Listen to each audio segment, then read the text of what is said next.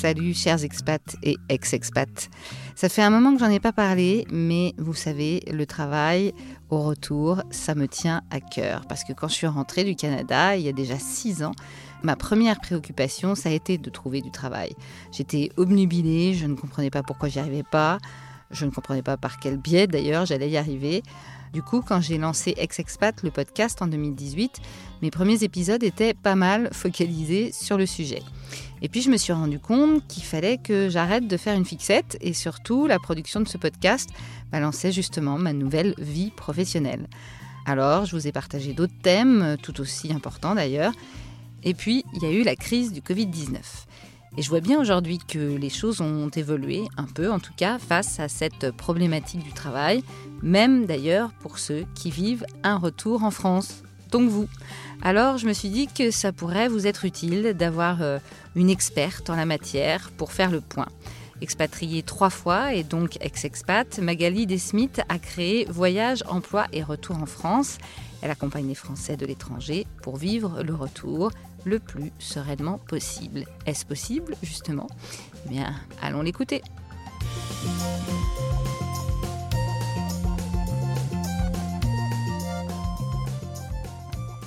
Bonjour Magali. Bonjour Marjorie. Comme je le disais dans l'intro, euh, ça fait un moment que j'ai pas fait d'épisode sur le travail, sur euh, le travail quand on revient en France. Et quand je dis ça fait un moment, ça fait plus de deux ans. Donc euh, je pense que c'est important de faire un petit reset parce que c'est peut-être complètement différent ou pas du tout. Et c'est justement pour ça que je t'ai invité. C'est pour que tu nous dises quelle est euh, l'évolution dans cette situation de retour. Euh, à l'époque, donc il y a 3, 4, 5 ans, quand moi je suis rentrée, je me suis retrouvée devant un mur. C'était euh, très difficile de retrouver du boulot, surtout dans mon secteur euh, de mmh. journalisme. Il y avait quand même euh, des perches qui étaient tendues pour certains métiers. Mmh. Il y avait pas mal d'accompagnement aussi, c'est ce que tu fais. Donc on en est où pour l'instant vu qu'il y a quand même une pandémie qui est passée par là et que sûrement le télétravail a peut-être changé la donne pour certaines choses? À toi, je te donne la parole. Merci beaucoup. Euh, alors oui, complètement. Le, en fait, le Covid euh, étant arrivé, ça a permis de faciliter les recrutements à distance finalement. Euh, et ce qui se passe, c'est que de plus en plus, on arrive à trouver un emploi depuis l'étranger avant de rentrer en France. Et c'est ce qui permet de faciliter son retour en fait. Parce que ce que je dis souvent, c'est que l'emploi, c'est la clé au moment du retour, parce que c'est ce qui donne après l'accès au logement, l'accès à la, possibilité de se réaffilier automatiquement euh, à la sécurité sociale aussi. Euh, donc c'est pour ça que quand on arrive à faire ces démarches de recherche d'emploi quand on est encore à l'étranger, ça euh, sécurise son retour en fait. On assure son retour en France. Alors, d'accord, mais avoir une entreprise qui accepte, quand tu arrives en France, de continuer à travailler pour elle de la France, ou l'inverse, de chercher un boulot de l'étranger en France, c'est quand même pas euh, évident, évident. Alors, c'est pas évident, mais c'est possible, puisque moi j'ai accompagné des personnes pour qui ça a fonctionné.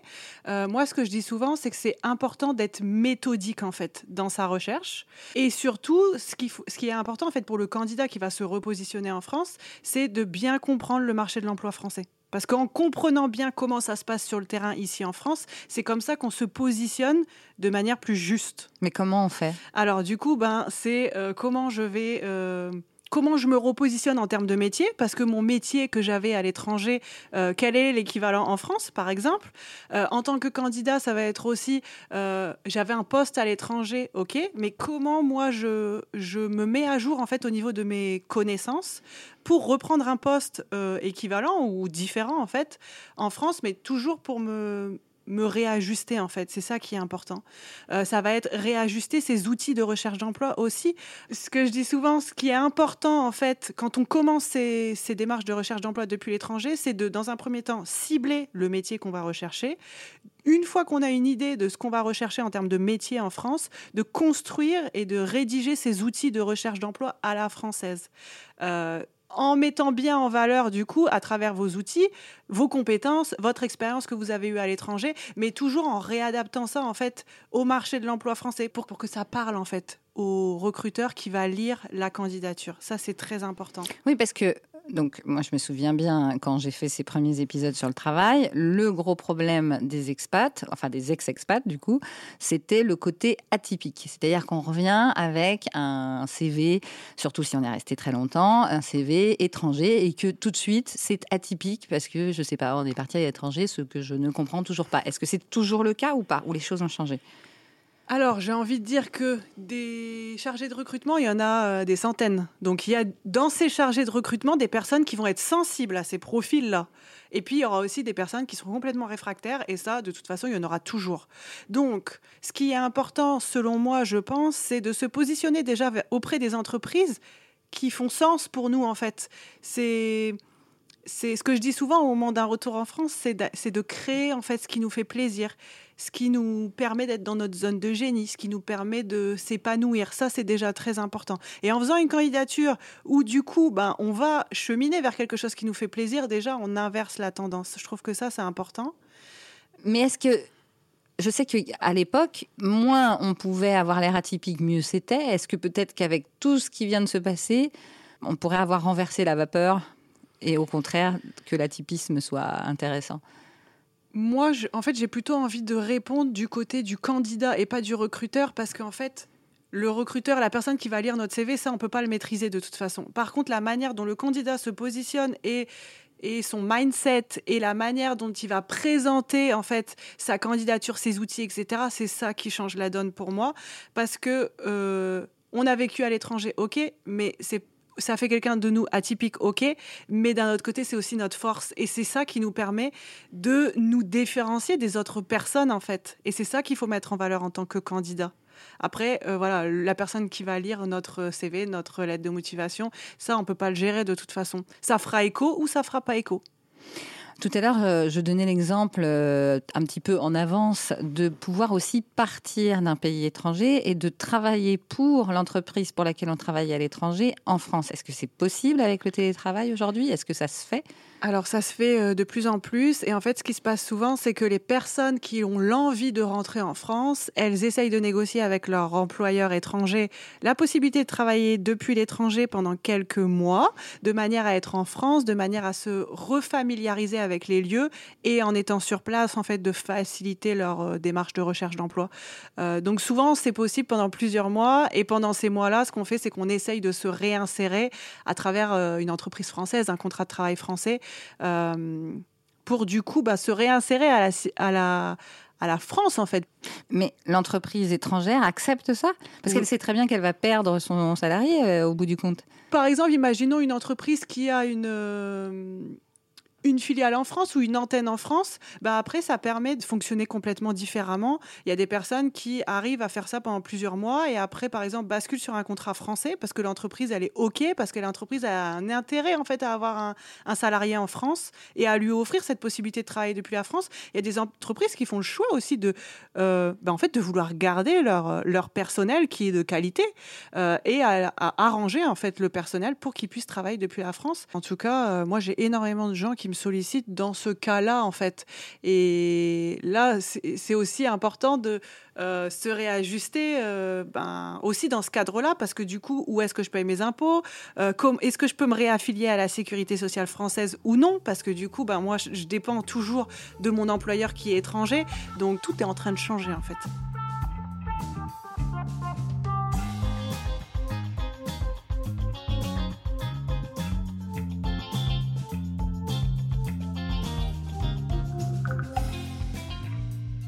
On va quand même euh, peut-être expliquer ton parcours à toi pour comprendre pourquoi tu es aussi calé sur le travail. Parce que c'est pas comme si tu, avais découvert ce monde euh, depuis que tu es rentrée en France. Tu es une ex-expat, bien sûr.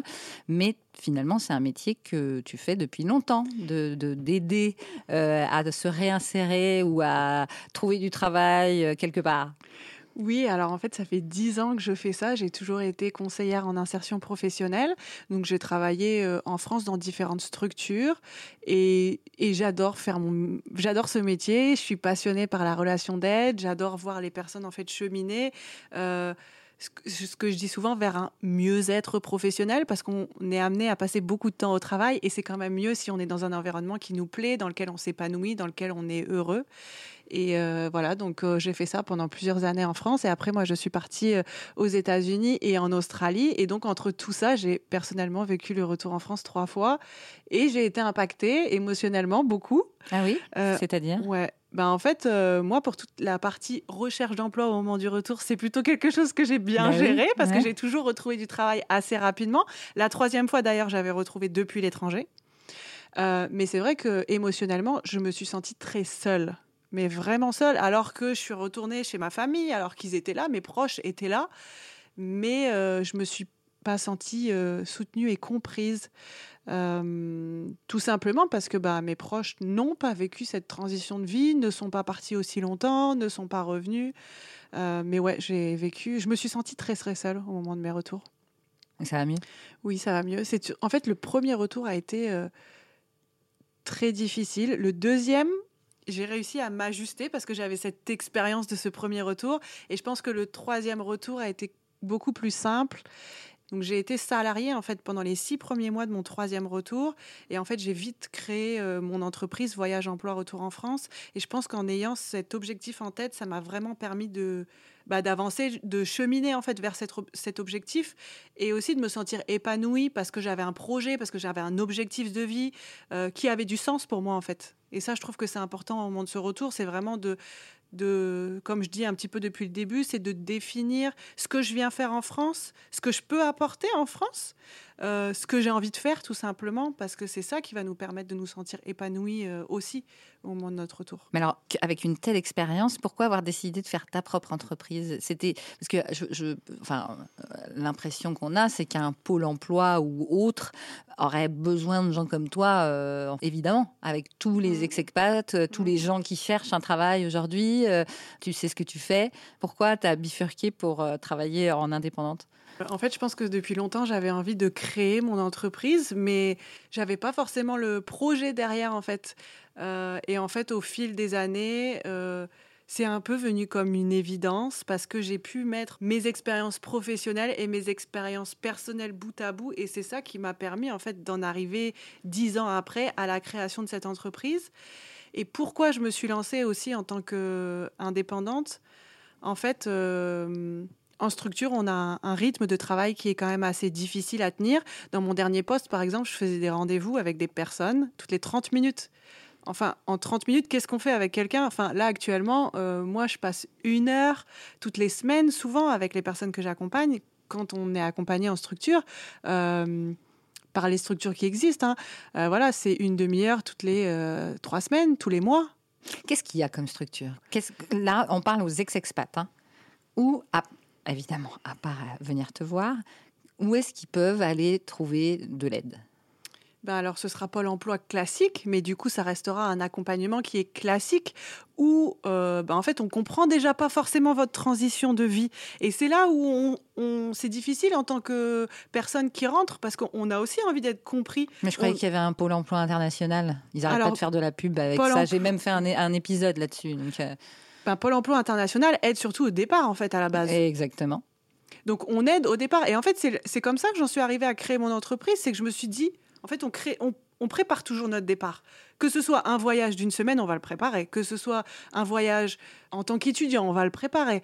Dans le cadre d'un dispositif de mobilité, on va le préparer. Une expatriation, on va la préparer. Mais quand on rentre chez soi, en fait, bah, on se dit qu'on rentre chez soi. Alors que pas du tout. Sauf qu'on a tellement évolué pendant ces, ces années, ces mois à l'étranger, que quand on revient, on revient différent. Et c'est là que le choc se fait, en fait. Et c'est vrai que je me suis dit, bah, c'est pas normal. Je pense qu'il y a vraiment une préparation à faire au moment de son retour, en fait, pour euh, bah, faire de cette transition de vie euh, un plus, quelque chose de, bah, de joyeux, d'heureux. Euh. Est-ce qu'il faut redevenir un peu ce que j'appelle, depuis que je suis rentrée, un peu franco-français? Et laisser de côté cette partie étrangère qu'on a qu'on a connu, même si je sais, ça nous, on, en revient avec une autre culture, beaucoup d'ouverture, une autre vision de la vie, mais malheureusement, ça marche pas toujours, quoi. Je pense que c'est aussi propre à chacun. On est tous différents, on fonctionne différemment. Après, moi, je pense que c'est important de garder tout ce qu'on a acquis ah, en fait à l'étranger parce que c'est ce qui nous permet. En fait, tout ce qu'on a acquis, tout ce qu'on a vécu à l'étranger, c'est ce qui nous permet d'être la personne qu'on est à notre retour. Et ça, c'est notre force. Oui, mais on a moins À moins, évidemment, de lire les journaux, d'écouter la radio, mais il y en a qui ne le font pas, qui, s'intègrent complètement à l'autre pays et qui oublient un peu la France. Et puis quand ils rentrent, bah, ils ont quand même une lacune de référence, et ça m'est arrivé. Et, et, ça, ça peut être préjudiciable quand même quand on fait un, quand on fait un entretien. Oui, complètement. Mais après, c'est ce que j'expliquais tout à l'heure. C'est d'où l'importance de bien quand même par rapport au marché de l'emploi, par exemple, euh, de bien faire ce travail en amont avant de faire ces, démarches, parce que du coup, c'est ça qui va permettre à la personne de se positionner de manière cohérente, en fait. Donc ça, c'est quelque chose qui peut être fait. Euh, tout ce travail de se refamiliariser avec la France, avec les méthodes, avec euh, le le, le, fonctionnement, avec comment, ouais, comment on procède ici, ça, c'est des choses qui peuvent être faites euh, en fait depuis l'étranger. Toutes ces, toutes ces recherches, toutes ces démarches. Euh, par exemple, on, euh, moi, là, cette semaine, je commence un accompagnement de groupe pour la préparation au retour en France. Il va y avoir plusieurs séances en groupe euh, pendant plusieurs semaines. Et l'idée, c'est qu'on puisse se retrouver en petits groupes, qu'on puisse échanger, qu'on puisse venir déposer ses craintes, ses peurs, ses besoins, mais qu'on puisse créer aussi un climat de confiance et un climat qui booste, en fait, pour son retour. Et à travers nos, nos échanges, on va pouvoir chacun, à son niveau, créer, en fait, commencer à réfléchir au projet euh, au projet de retour en France qui nous, qui nous convient, en fait, qui nous conviendrait et qui nous permet de rentrer sereinement aussi et de savoir, bah voilà, qu'est-ce que j'ai envie pour mon retour, qu'est-ce que je, je veux, qu'est-ce que, que je viens chercher, qu'est-ce que j'ai à apporter.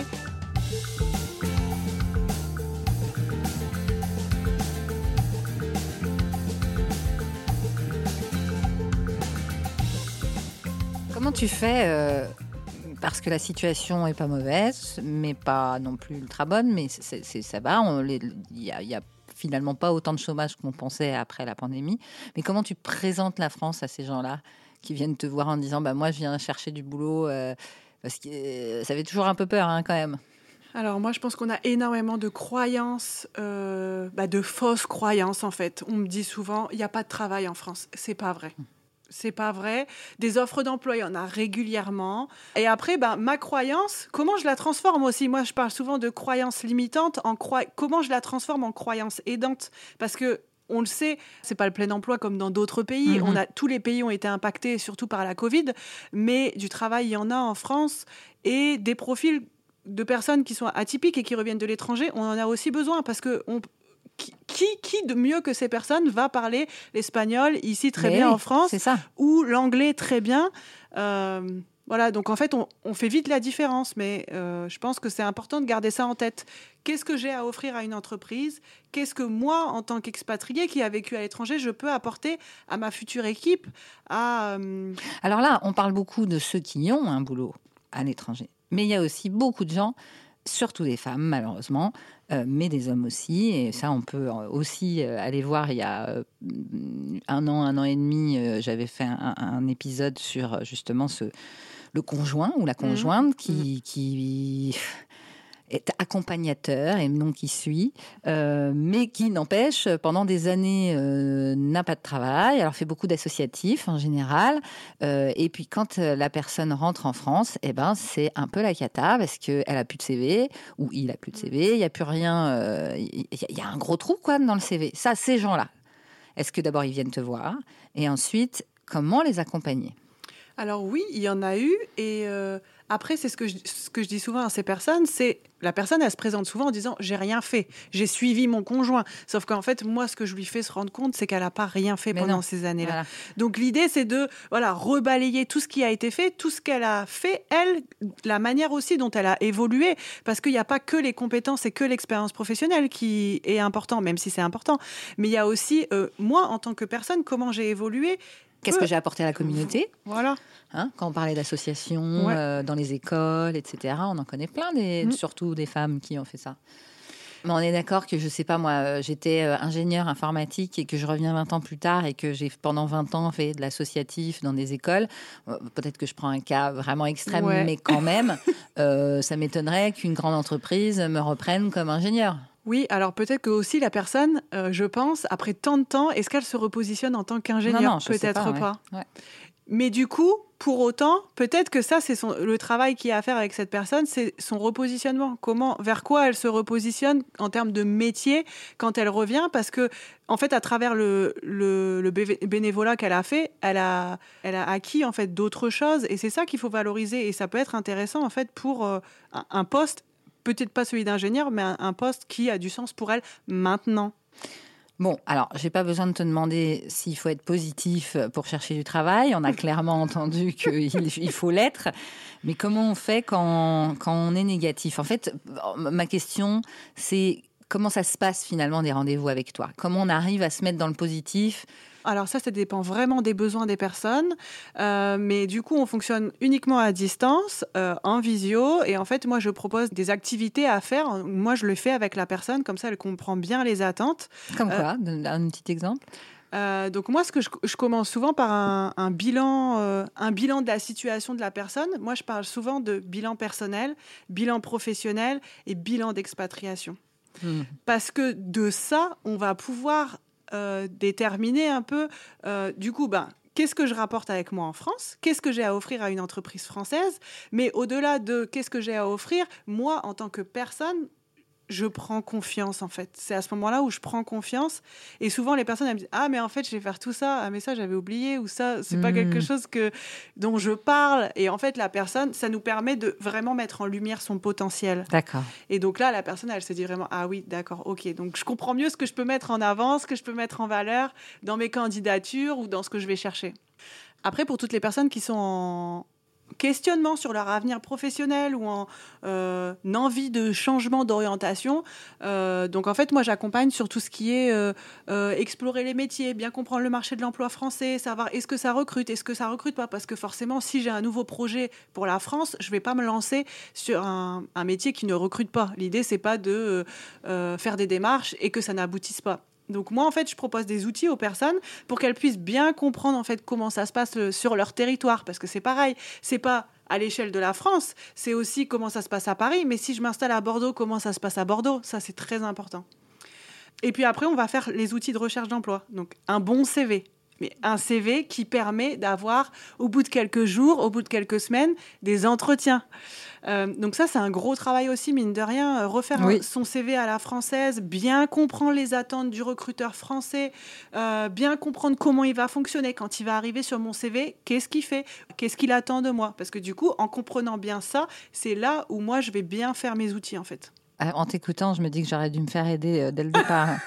Parce que j'ai fait tout ça toute seule et clairement, euh, ça n'a pas euh, abouti. Bah oui, souvent, ça permet de prendre confiance et de gagner du temps, en mm. fait, parce que du coup, on est guidé dans sa réflexion qu'on fait tout seul habituellement, ou on ne sait pas, ou en fait, on est toujours dans le questionnement. Et un rendez-vous avec moi, ça permet de en fait, se concentrer et d'être euh, guidé, d'avoir une réponse à sa question. Ok, Magali, comment je procède pour ça? Qu'est-ce que je mets dans mon CV Comment je mets en valeur ça? Ok, donc moi, je, fais vraiment des réponses concrètes qui permettent à la personne de d'améliorer ses documents, de les peaufiner. C'est-à-dire que toi, tu dois quand même beaucoup, beaucoup t'informer sur la situation. Euh, en France, non? Oui, en et général. Puis, et puis ce qui se passe, c'est que chaque situation est différente. Bah oui, bien sûr. Euh, je veux dire, j'accompagne tout type de profil, tout type de métier.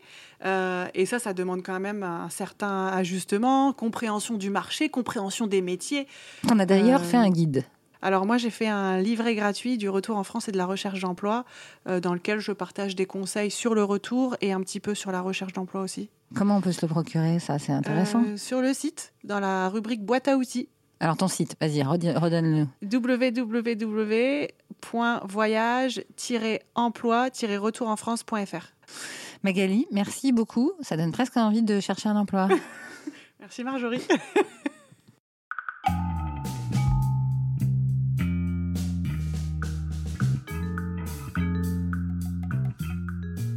Pour info, le premier rendez-vous avec Magali est gratuit. Allez voir sur son site donc voyage-emploi-retourenfrance.fr. Et n'oubliez pas d'aller faire un tour sur les réseaux sociaux d'Ex-Expat le podcast et de laisser des commentaires sur les plateformes. Et bien sûr, si vous avez envie de témoigner ou de proposer un sujet, eh bien c'est tout simple, écrivez-moi marjorie-double-monde.fr.